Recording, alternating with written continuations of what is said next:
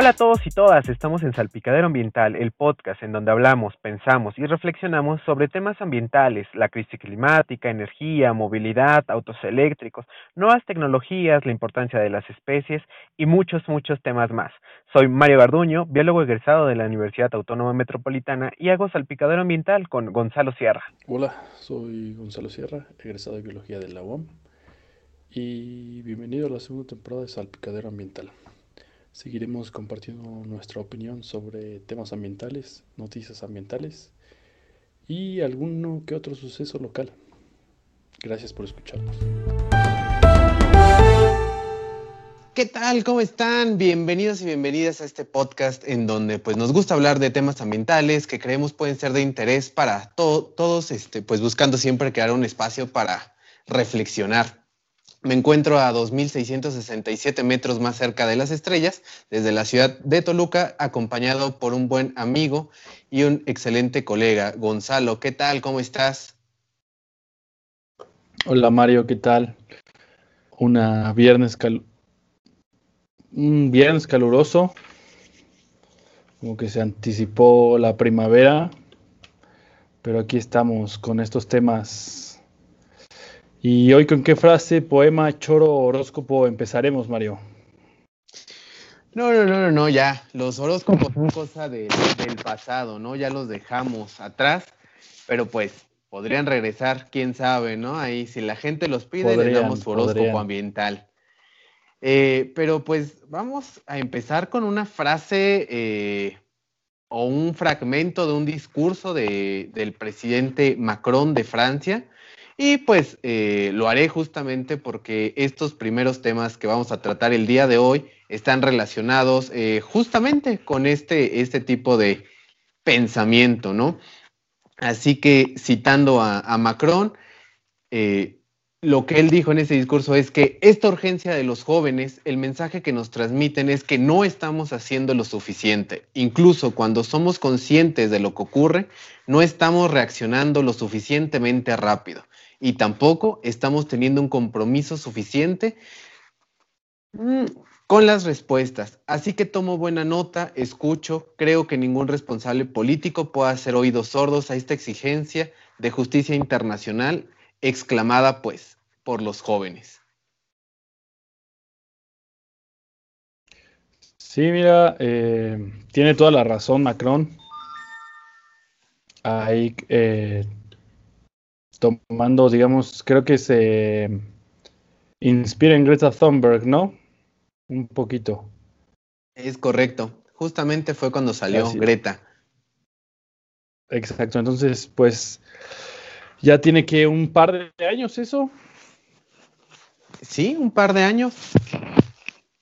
Más o menos. Entonces, también cabe para ponernos en contexto de que no hemos hecho muy bien las cosas pero que nosotros como generación aún joven y todavía la más joven, pues tiene esta necesidad de y este, y este derecho de exigir que se hagan acciones y no todo se quede en palabrerío.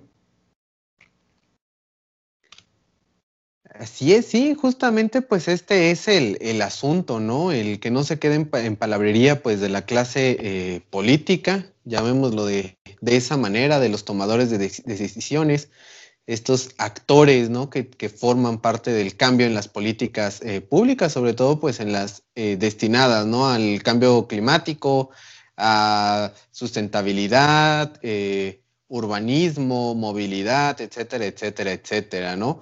Y pues eh, hablando justamente de esto, pues recordarán todos que en el episodio anterior eh, hablamos justamente de los objetivos para el 2030, pues que era reducir las emisiones del CO2, pero nunca dijimos cuánto. ¿Tú tienes idea de cuánto es lo que se tiene que reducir, Gonzalo?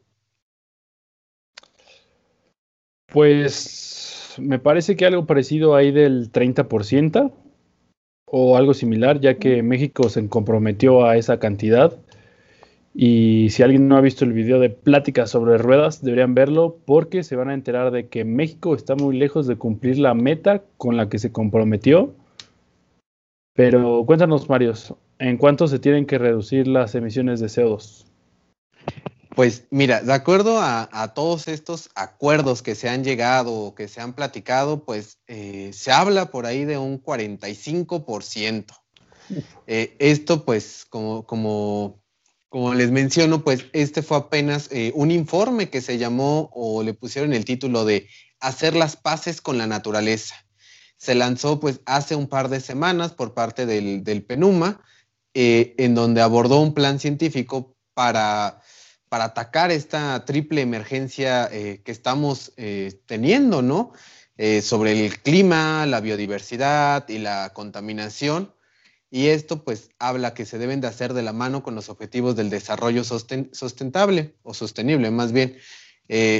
todo este trabajo se ha realizado con, de la mano con las evaluaciones ambientales que ha hecho el Grupo Intergubernamental de Expertos sobre el Cambio Climático, la Plataforma Intergubernamental Científico-Normativa sobre Diversidad Biológica y Servicios de los Ecosistemas, el Panel Internacional de los Recursos y el propio eh, PENUMA, ¿no?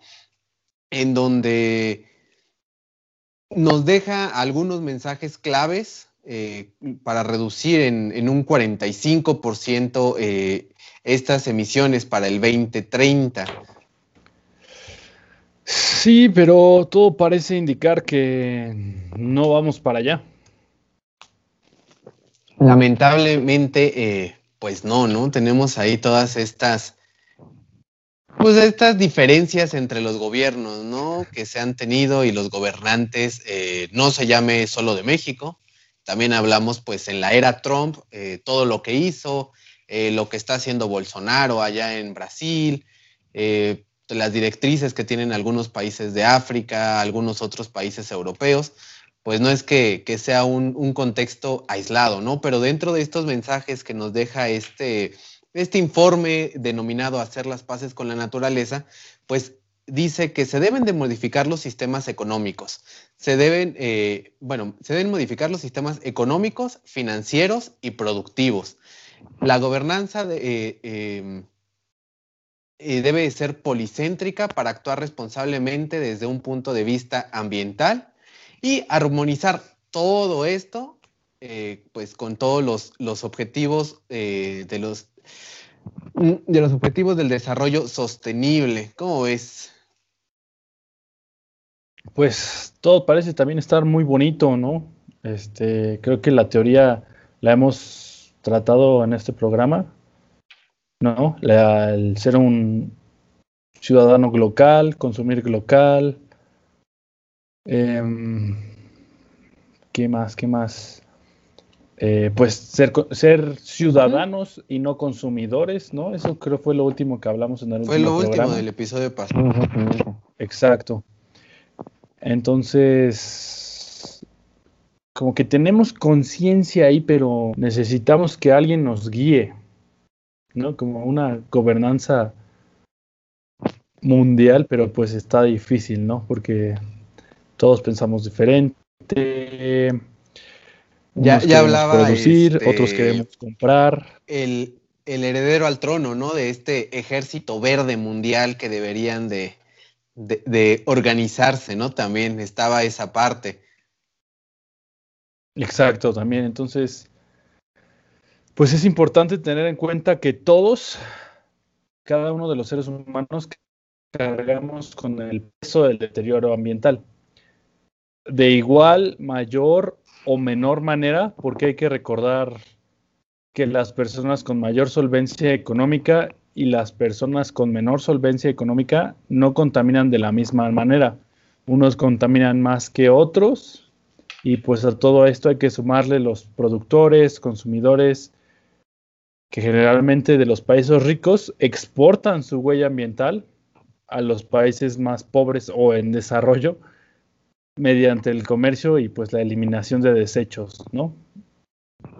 Sí, y, no solamente esta cuestión eh, pues de contaminación o de basura, sino esta, esta huella ambiental pues también abarca esta parte de la, de la huella hídrica, ¿no? Que creo que nunca hemos platicado, pero pues ahí en, lo podríamos eh, simplificar, que es como todo el, agua que se utiliza para producir un kilo de jitomates que se van a vender en Italia, pero se produjeron en, mm, Mozambique. No sé si produzcan jitomates, pero podría ser, ¿no? Es un ejemplo, sí. Pero digo, si lo queremos aterrizar algo más real, pues tendríamos que hablar tal vez, no sé, de, los aguacates que se producen en, en, Michoacán, pero realmente se van a vender en Estados Unidos, ¿no? La huella hídrica es agua mexicana que se está exportando a Estados Unidos también, ¿no? Así que, eh, pues habría que recordar esta parte de, las, de que la salud del, planeta implica directamente eh, la salud humana, ¿no? Ya saben, esta relación entre ciudades más contaminadas, eh, el sector salud se ve más comprometido porque hay más personas con diferentes tipos de enfermedades, sobre todo pues las cardiopulmonares. Y, basta con ver todo lo que hemos vivido, pues ya casi, casi un año, ¿no? De que empezó esta, esta pandemia a, irrumpir estas latitudes geográficas del planeta, ¿no? Eh, en donde se han encontrado eh, diferentes estudios y diferentes opiniones de expertos que relacionan eh, esta pandemia directamente como un resultado del deterioro ambiental que tienen todos los ecosistemas del planeta y pues advierten que habrá cosas peores, ¿no? Esto es así, la, punta del iceberg. Sí, y para esto tendríamos que volver a citar a Antonio Guterres, en otro contexto y repitió para este informe que es hemos estado librando una guerra suicida y sin, sentido perdón, contra la naturaleza. Así es, y pues del mismo modo, este informe eh, del PENUMA traza eh, acciones que se deberían de realizar eh, por parte de las autoridades, por parte de organizaciones intergubernamentales, financieras, del sector privado, organizaciones no gubernamentales, comunidades, medios de comunicación y pues la academia, ahora sí que los científicos, ¿no? Directamente, pues los que trabajan en, dentro de una universidad o que trabajan por fuera de las universidades, eh, para transformar esta relación que tenemos eh, los humanos con, la naturaleza. Claro que sí, y, y como siempre recuerdo en el COP y se publicará otro informe previo a este magno evento que se celebrará ahora en Glasgow, Reino Unido, en el mes de noviembre, en el que se exhorta a todos los países, específicamente a los principales emisores, que presenten sus planes lo antes posible. China. Exacto. Las economías grandes, para, para resumirlo de modo que su información pueda incluirse en el informe actualizado. Para el año pasado, 75 países habían comunicado nuevas contribuciones u objetivos actualizados. Si bien reconocemos el reciente cambio político en el impulso hacia una acción climática más fuerte en todo el mundo, las decisiones para acelerar y ampliar la acción climática en todas partes deben tomarse ahora. Esto subraya porque la COP26 debe ser el momento en el que nos encaminemos hacia un mundo verde, limpio, saludable y próspero. Son las palabras de la secretaria ejecutiva de la COP26. Y, bueno, ¿no? Lo mismo se dijo en la COP25, lo mismo se dijo en la COP24 y en la 23, y así, ¿no? Desde, yo creo que desde la COP1 se ha dicho, ¿no? Que es el momento en el que nos tenemos que encaminar hacia, un mundo más verde. Pero, pues hasta el momento creo que no ha, no ha sucedido. Y quién sabe si sucederá. ¿Tú crees que suceda? Es que yo siento que es como las resoluciones de año nuevo. O sea, dices, sí, me voy a poner a dieta, voy a ir al gimnasio, voy a ir al gym, voy a ahorrar, este, voy a leer más, primera semana de enero con todo, firmando acuerdos, este, creando alianzas, etcétera, etcétera.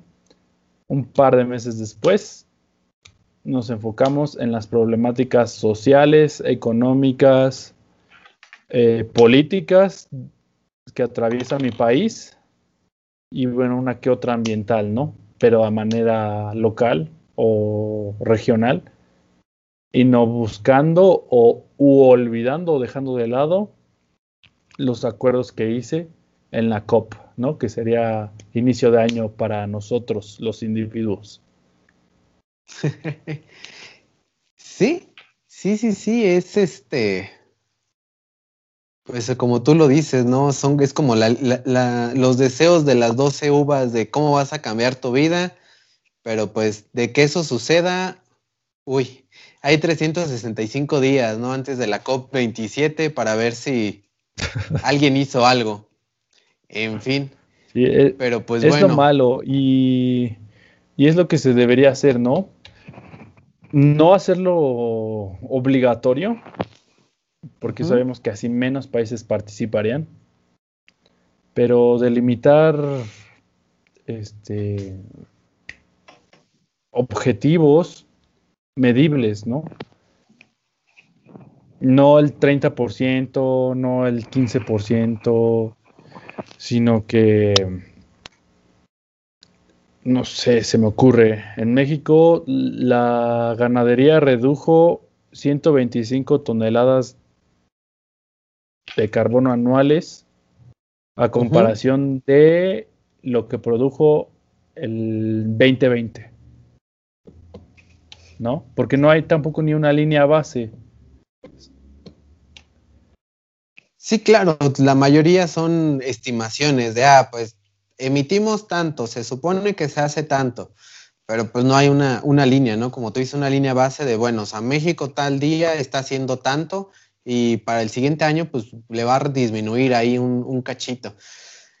Pero pues lamentablemente, o sea, ya estamos ahí en, el, en ese punto de inflexión en donde las cosas se solucionan o las cosas se van al carajo. Lamentablemente. literal. Así es. Pero pues bueno, ¿con qué vamos a continuar el día de hoy? Hoy vamos a continuar con Blackpink. No, no, no, no, no, no, no estamos hablando, no estamos en, en Bandamax o Telehit o MTV. Vamos a ponernos serios. Ojalá MTV hablara de artistas de música, pero no, no, no, sino que es una breve noticia de que Blackpink, este grupo de K-pop, se une a la lucha contra el cambio climático y se vuelven defensoras de esta causa y de la COP26. Así que si ellas lo hacen, ¿por qué tú no?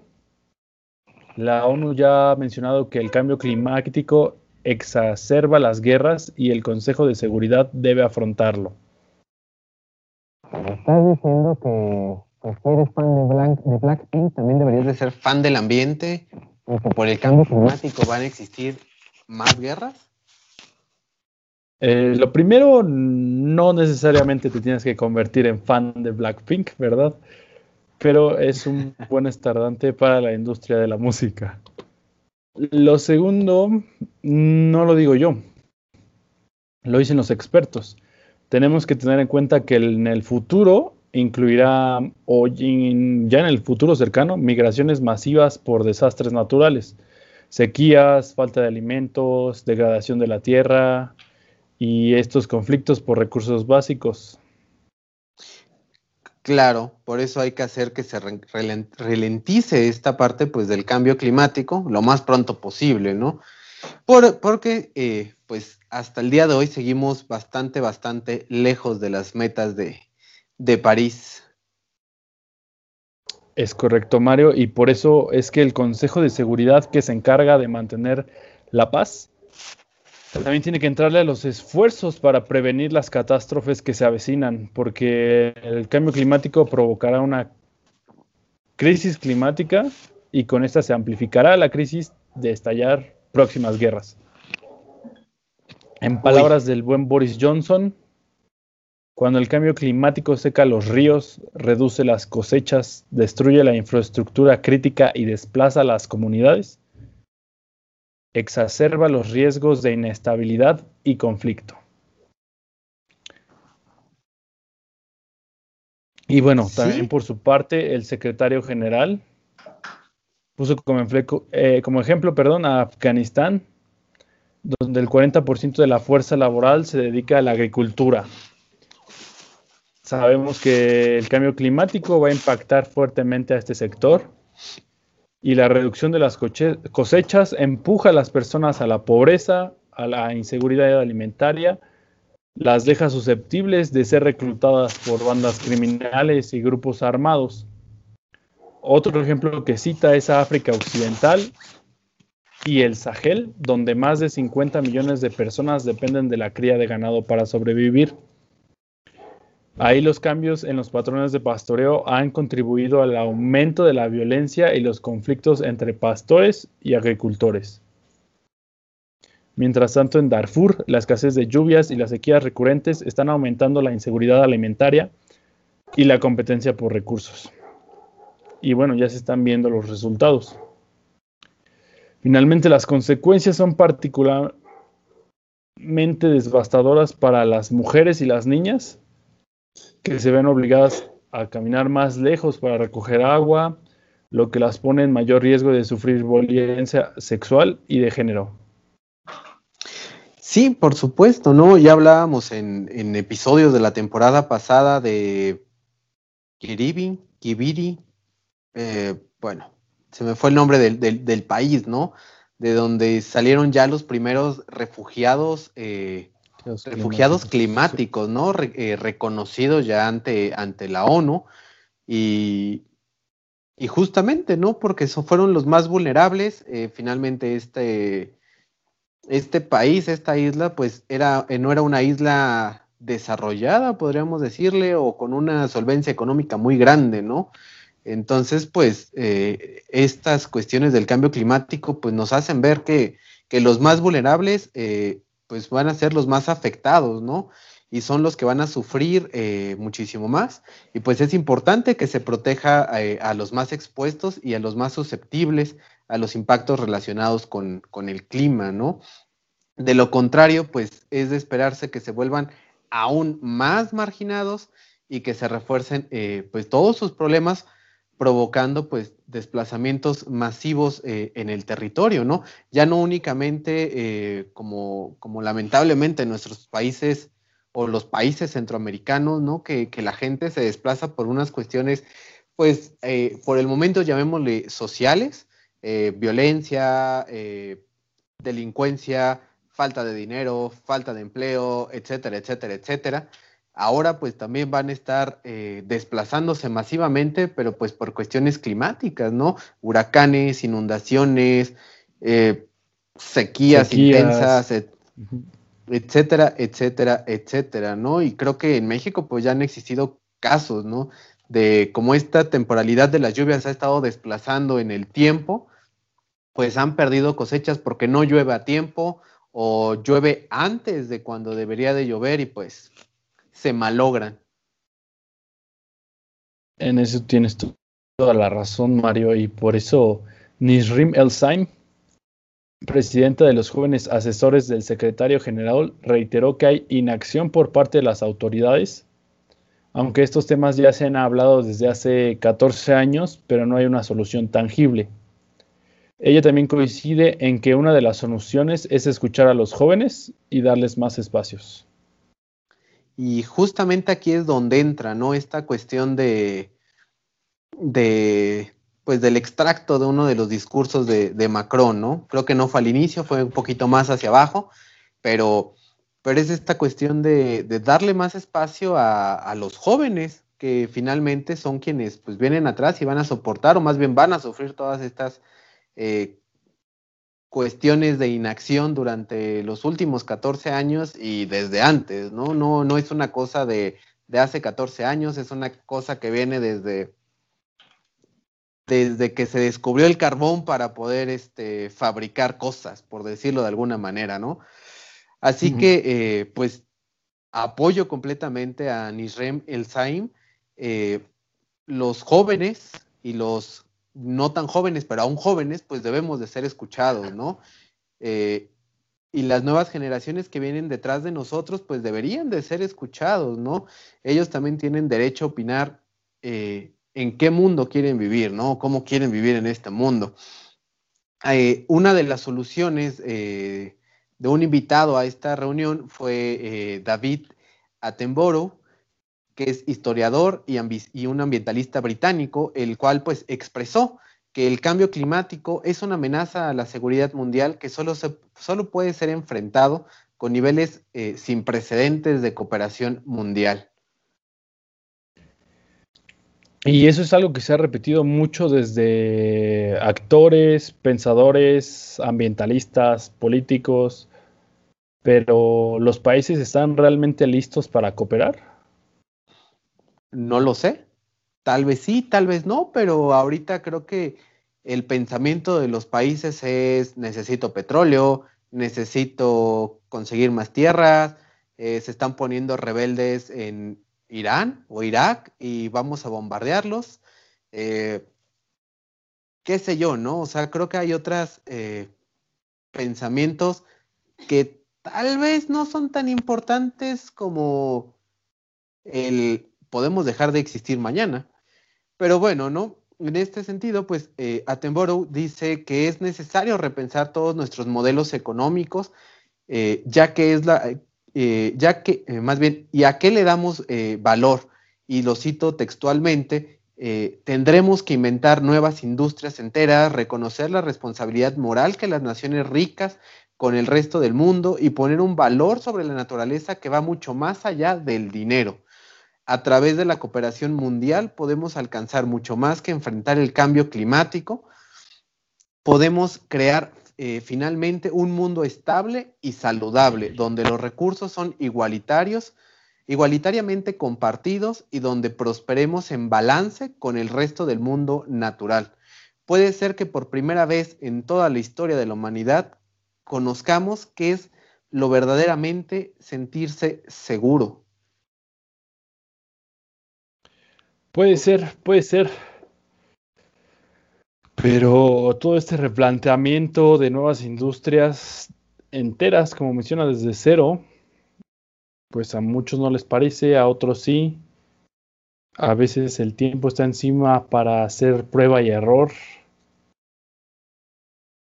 Entonces es una buena idea. Creo que se acopla a lo de la ciudadanía o lo de consumir local, ¿no? De las empresas locales. Claro, y también a la parte de dejar de ser consumidores para ser ciudadanos. exactamente.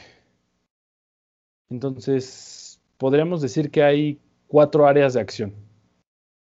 La primera sería mayor enfoque en la prevención a través de una acción climática fuerte y ambiciosa.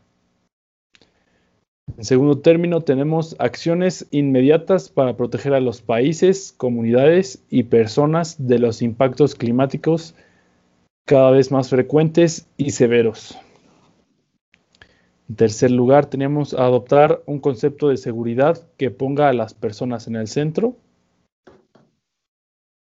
Y finalmente, fortalecer las asociaciones dentro y fuera de la ONU. Pues sí, bastantes eh, líneas de acción y, tantas cosas eh, por hacer, ¿no? Pero como se ha, dicho, eh, y, lo, y volvemos a citar aquí a, a Nisrem o sea, desde hace 14 años se siguen diciendo, sí, hay que hacer esto, sí, hay que hacer lo otro, pero nunca llegan a planes concretos, ¿no?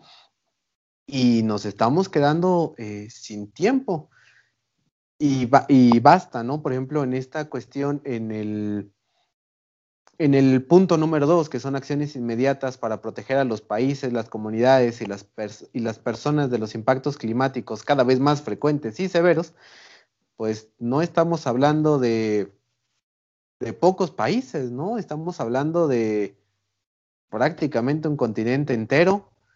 Eh, estamos hablando pues de varias zonas de México, Centroamérica y Sudamérica también que podrían estar eh, sufriendo.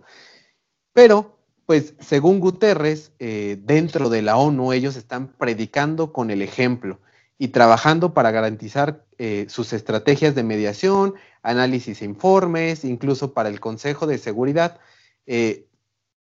tienen en cuenta sistemáticamente todos los riesgos climáticos y eh, como algunos ejemplos menciona Sudán del Sur, ¿no?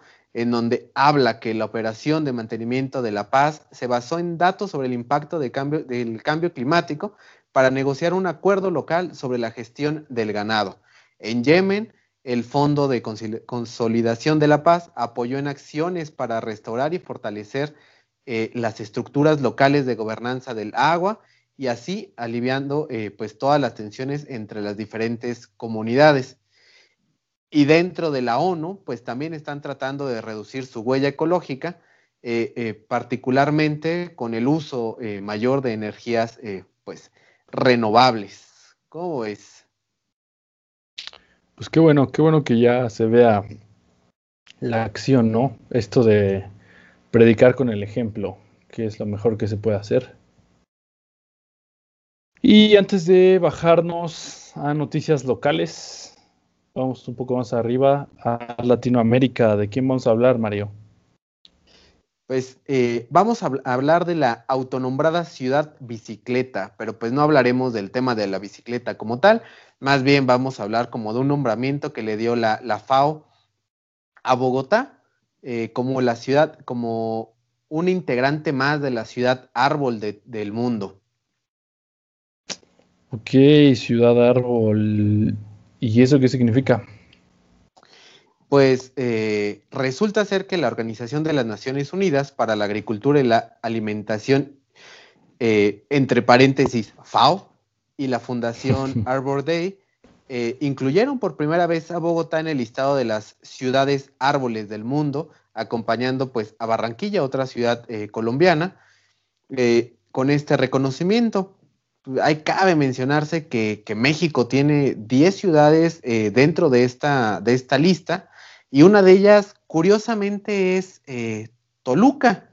Eh, aquí a, ah, modo de a modo de resumen, y ahorita me, dices si tú lo crees o no.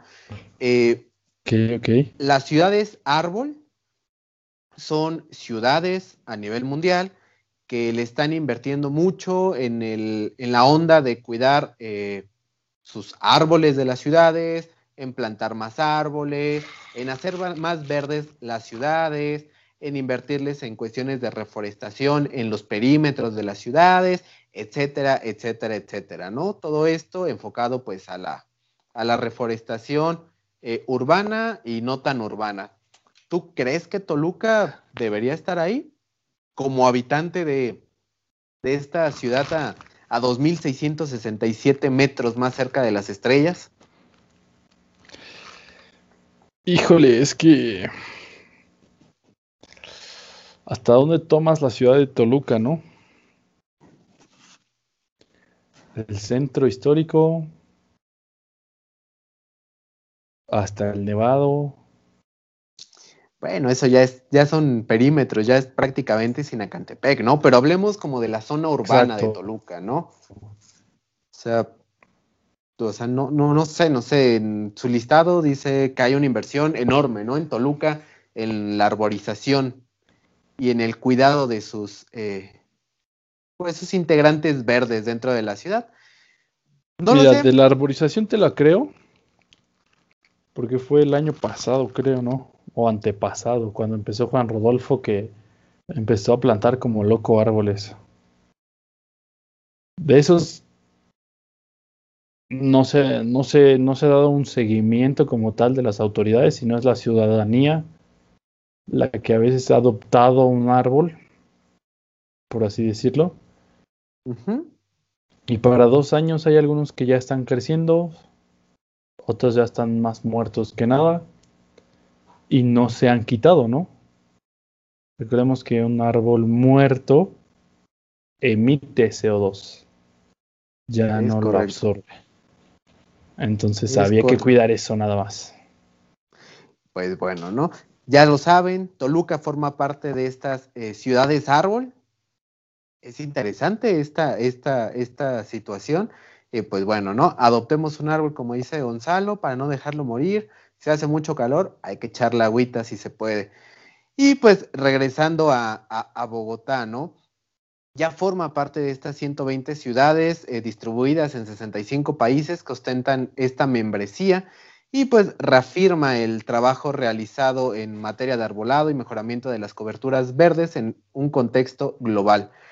Este eh, programa, como, como lo, venía, lo venía diciendo, evalúa anualmente todas las iniciativas y proyectos de las ciudades para garantizar la protección y el cuidado de sus bosques y árboles urbanos, las acciones de recuperación, mantenimiento y gestión sostenible de todas estas coberturas vegetales.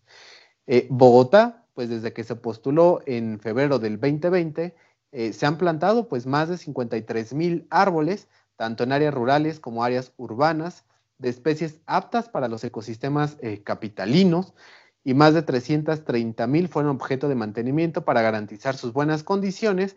Y con todo esto, pues llegaron eh, nuevos compromisos, ¿no? Como el de generar estrategias que promuevan la participación de la sociedad civil en el cuidado y protección del arbolado de la ciudad. Como bien lo decía ahí este Gonzalo, ¿no? Estas. Eh, bueno, pero ahí no fue este, invitación, ¿eh? Fue de que la gente se puso las pilas y quiso comprometerse. Sí, no, no, a eso voy, ¿no? Esa es como, como esta parte, eh, a diferencia de, de, Bogotá, acá es como de, bueno, ¿no? Ellos van a generar estrategias. Acá en Toluca la gente lo hizo solita, pero es esa, esa parte tan importante de la sociedad civil, pues en el cuidado, ¿no? Dentro de su entorno urbano y sus árboles. Pero pues bueno, ¿no? Ahora sí, vayámonos a lo candente, a lo que está de moda en México. A lo de fuego. Pues sí. Resulta ser que Andrea Fisher, escritora de Nat Geo, hace un análisis que tiene tal vez algunos errores de redacción debido a que ella es alemana. El artículo original se escribió en alemán y al hacer la traducción, pues tal vez se hizo con errores, ¿no? Hay algunos graves vacíos, errores en la de redacción, pero en una manera compacta, lo más posible y entendible. Andrea dice que México se está poniendo caliente más rápido. Ah, caray. En comparación al resto del mundo. ¿Y esto por qué? Pues por el cambio climático, no crean que por otra cosa. Todo esto se intuye por la publicación de un informe oficial de Cunagua del clima del 2020, donde se ve que la temperatura promedio está aumentando más rápido a raíz del cambio climático, con una temperatura de 1.4 grados Celsius por encima de la media global. La media global es de 1 grado centígrado. Entonces, aguas ahí. Entonces, hemos visto que afecta el volumen de, los, de las lluvias en distintas regiones del país. María lo mencionaba hace un momento. También se indica que Jorge Zavala, coordinador del Servicio Meteorológico Nacional, destacó que el 2020 es el segundo año más caluroso registrado en la historia de México y que desde mediados del siglo XIX en el país se registran temperaturas por encima del promedio ocasionadas por el fenómeno natural de la niña, no del niño.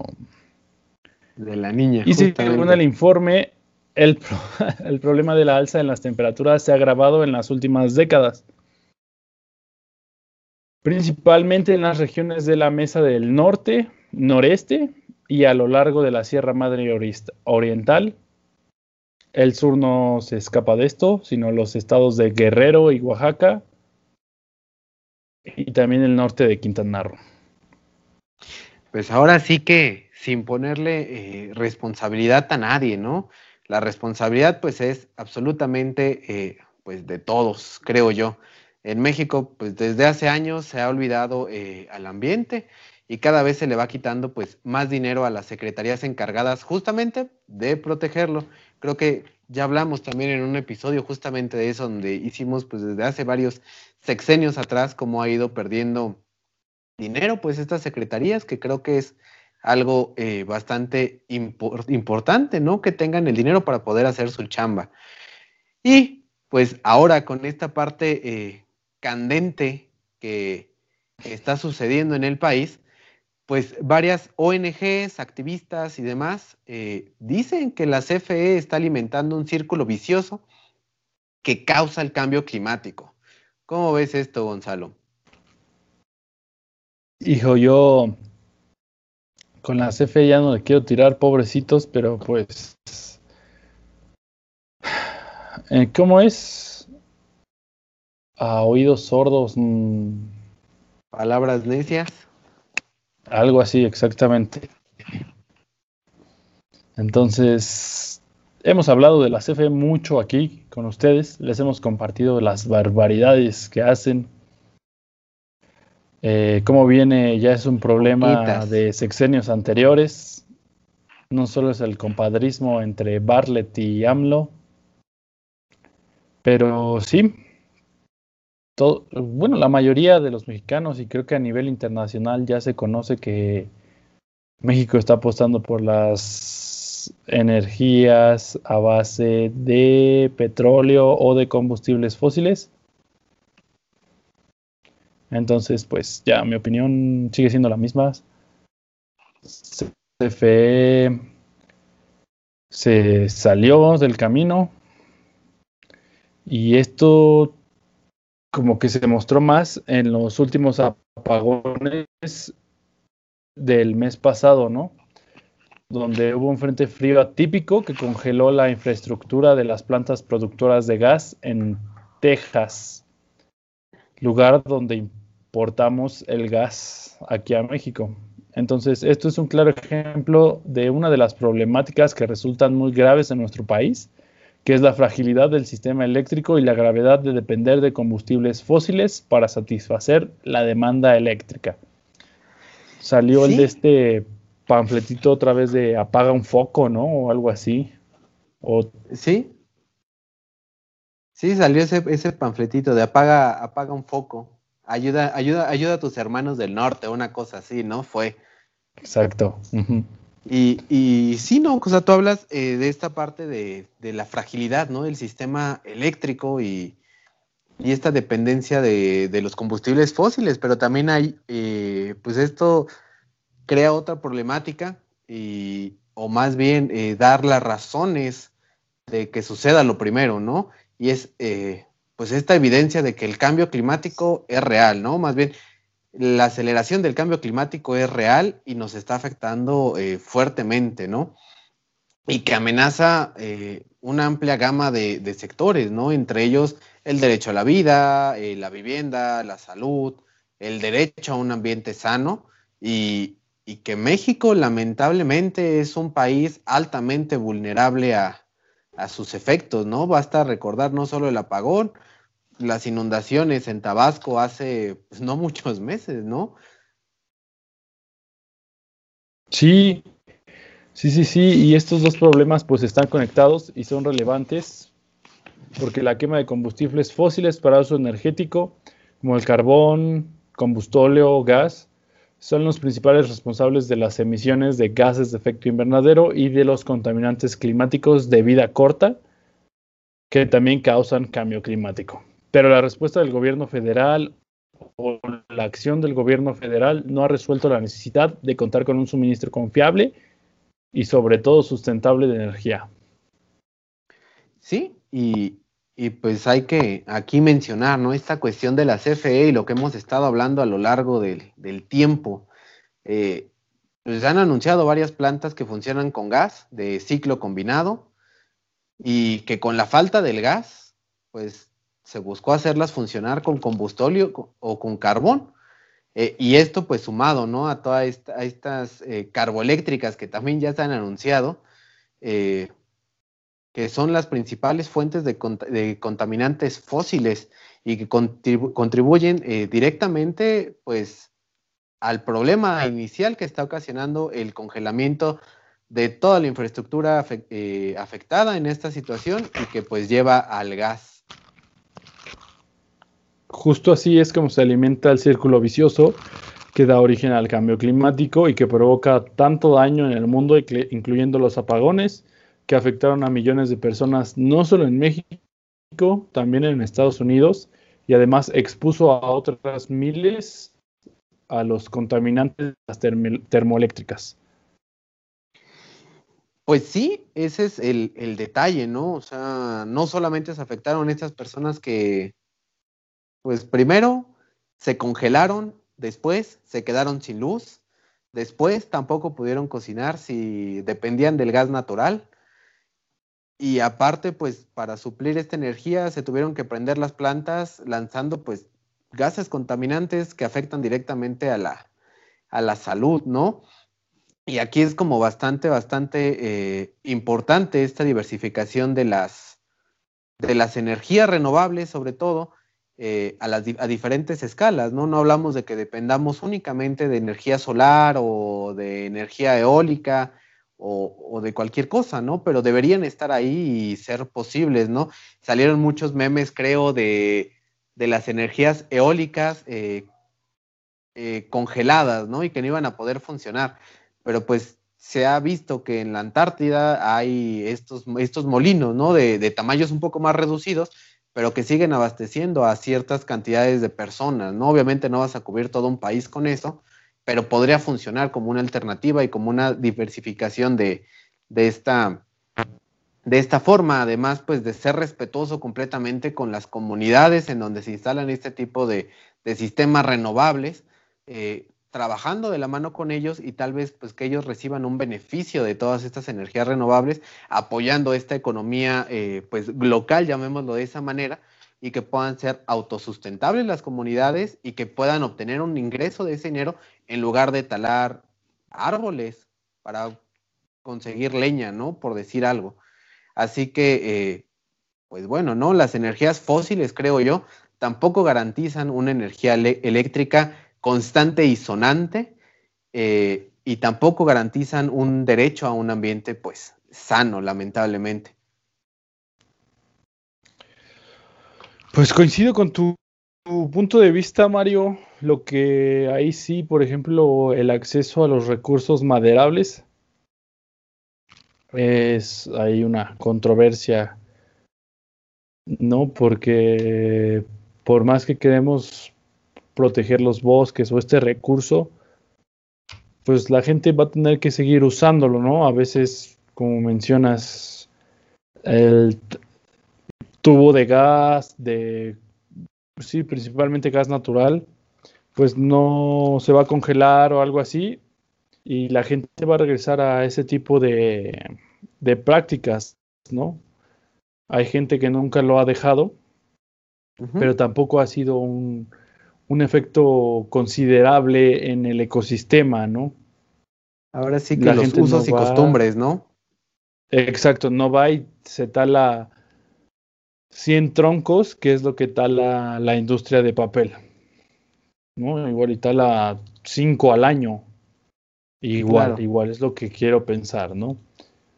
Eh, no estamos considerando que ya hay un grupo armado ahí que le solicita tanta cantidad de madera para tal día, ¿no? Entonces son muchos factores, pero en el mundo ideal tenemos que cada familia se echa de 3 a 5 veces por año. Entonces, como dices tú, hay que centrarnos en la diversificación de las fuentes de energía, ¿no? Enfocándonos en las renovables, pero pues no solo en este aspecto de también privatización de tierras, ¿no? Porque se mencionaban en el programa pasado que México lo obtiene su energía eólica de la compra a empresas privadas, ¿no? Cuando puede tener esa soberanía.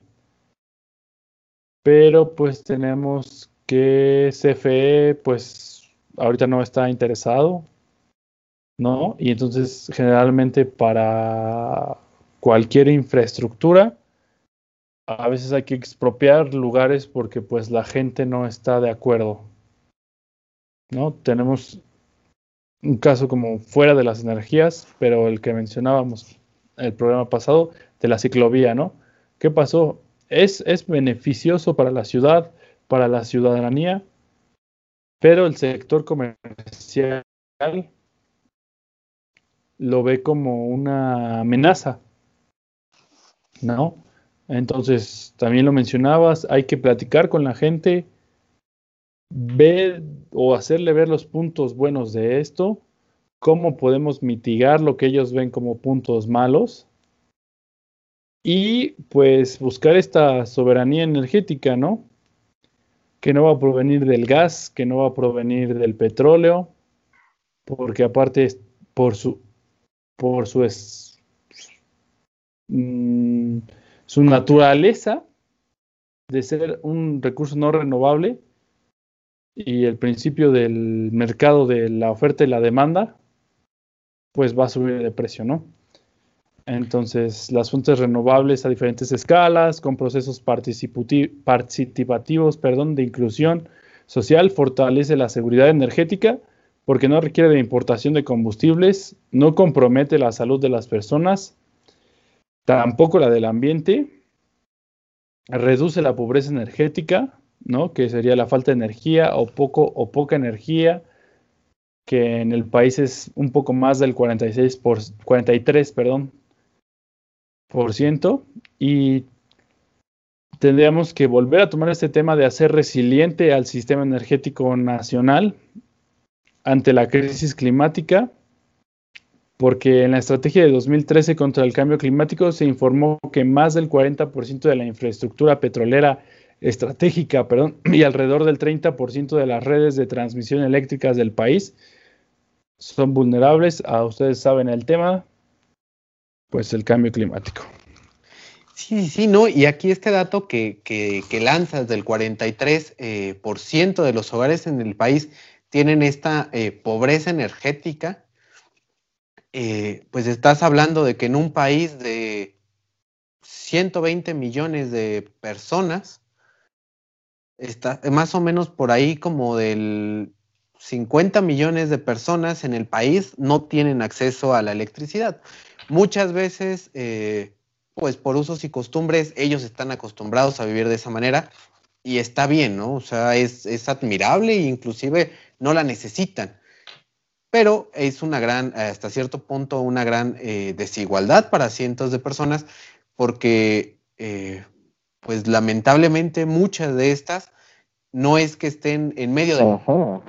Es, son personas que posiblemente están en las periferias de las ciudades y por estos procesos migratorios en donde se van ubicando, en donde pueden quedarse o en, en y que son terrenos pues vulnerables a efectos de cambio climático y que son zonas que no se pensaban urbanizar, pues la luz nunca les va a llegar, ¿no? Eh, pues de diferentes zonas ahí eh, en Ciudad de México, ¿no? Que viven eh, sin luz, justamente. Y, y, sí, ¿no? Como dices, ¿no? O sea, en esta cuestión de, de talar árboles para sobrevivir, eh, lo, creo que coincido contigo, ¿no? Es algo que no se puede hacer y es algo que no se, no se, no, no dañan, creo que tanto a los bosques, porque los árboles que cortan no son los árboles eh, frondosos, fuertes, robustos, ¿no? O sea, son los árboles que están viendo que ya tienen enfermedades, que ya tienen plagas y que deben de tirarlos para que no se contaminen eh, o contagien los demás árboles, ¿no? Pero creo que yo me refería, y no lo di a entender bien ahí, me refería un poco más a, estos procesos en donde talan bosque eh, para convertirlos en agricultura, ah, agricultura o, situaciones que los llevan, ¿no? Así como de no, no estoy obteniendo tanto dinero, necesito talar y me voy a echar una hectárea para traerme vacas, ¿no? Eh, y, es aquí en donde, donde tal vez en estas situaciones, si tú les das eh, y lo platicas, ¿no? Siendo responsables con su forma, sus usos, sus costumbres y vida, y les digas, pues sabes qué, te puedo instalar tal vez este sistema que no te va a afectar tanto, no vas a tener que talarme una hectárea de bosque para poner vacas, ¿no? Y sobrevivir, porque tú de aquí vas a obtener algo de lana que te va a ayudar a ti, ¿no? A seguir adelante. Pero pues bueno, ¿no? O sea, creo que hay, hay bastantes, bastantes cosas para, para reflexionar y creo que quedan eh, muchísimas preguntas, ¿no? Eh, y creo que eso es algo bueno, ¿no? Cuando te quedan preguntas, eh, significa que, que, hay algo ahí que te hace pensar más y más y más, ¿no? Pero pues creo que, que lastimosamente es momento de cerrar el episodio, a menos de que quieras continuar aquí con, con el debate y, y también es momento de pensar en cuáles van a ser eh, los temas siguientes y seguro tendrán relación con este para poder hacer eh, muchísimo más grande la, conversación. Y, y, pues, ¿o tú cómo ves, Gonzalo?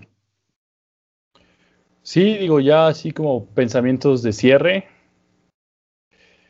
Es esto, ¿no? Eh, como dices,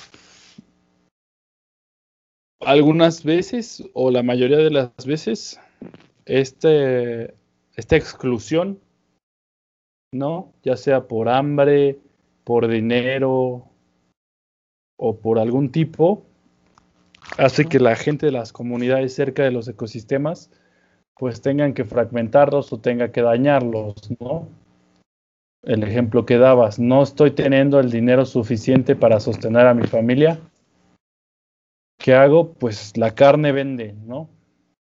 El maíz vende. y ahí hablamos de carne vacuna, ¿no? O de cerdos. Sí, exacto, exacto. o gallinas. sí, sí, sí, no, no, se, no se malinterprete. Entonces, eh, son, son estas técnicas, ¿no? O si es una comunidad que usa, pues sí, una, una comuna, ¿no? De donde se toma en conjunto las decisiones, pues también es, ver por el bien de todos, otra vez retomando el mundo ideal, ¿no? donde no sea que el ejidatario con más tierras, pues diga, yo soy el que más tiene y yo soy el que más influencia tiene en la decisión, ¿no? Pero sí, digo, esto, este programa deja muchas preguntas abiertas y como mencionas, cuando encuentras preguntas es porque hay cosas que hacer y cosas que conocer. Entonces, Así es. Con eso, con eso estaríamos terminando este episodio. Gracias por escucharnos. Gracias por seguir aquí a los que están con nosotros desde el año pasado.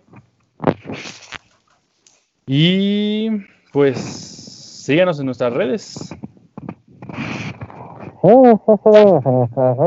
Y pues si les gusta esto, pues compártanlo y ahí estamos pues en contacto. No se olviden eh, que nos vamos a estar viendo como cada 15 días y ahí vamos a estar teniendo pues contenido para ustedes y pues vamos a hacer este, pues tratar de estar activos con todos ustedes para, para llegar a todas las inquietudes que estén teniendo. Exacto, inquietudes o simplemente saber más qué es lo que pasa en el mundo en este ámbito y nuestro punto de vista acerca de estas cosas. Gracias Mario, como siempre. Como siempre, un gustazo, Gonzalo, y pues nos estamos viendo en el siguiente episodio. Nos vemos el siguiente episodio. Muchas gracias por haber escuchado este episodio hasta el final. No olvides compartirlo, suscribirte y seguirnos en nuestras redes sociales. Nos vemos en un siguiente episodio.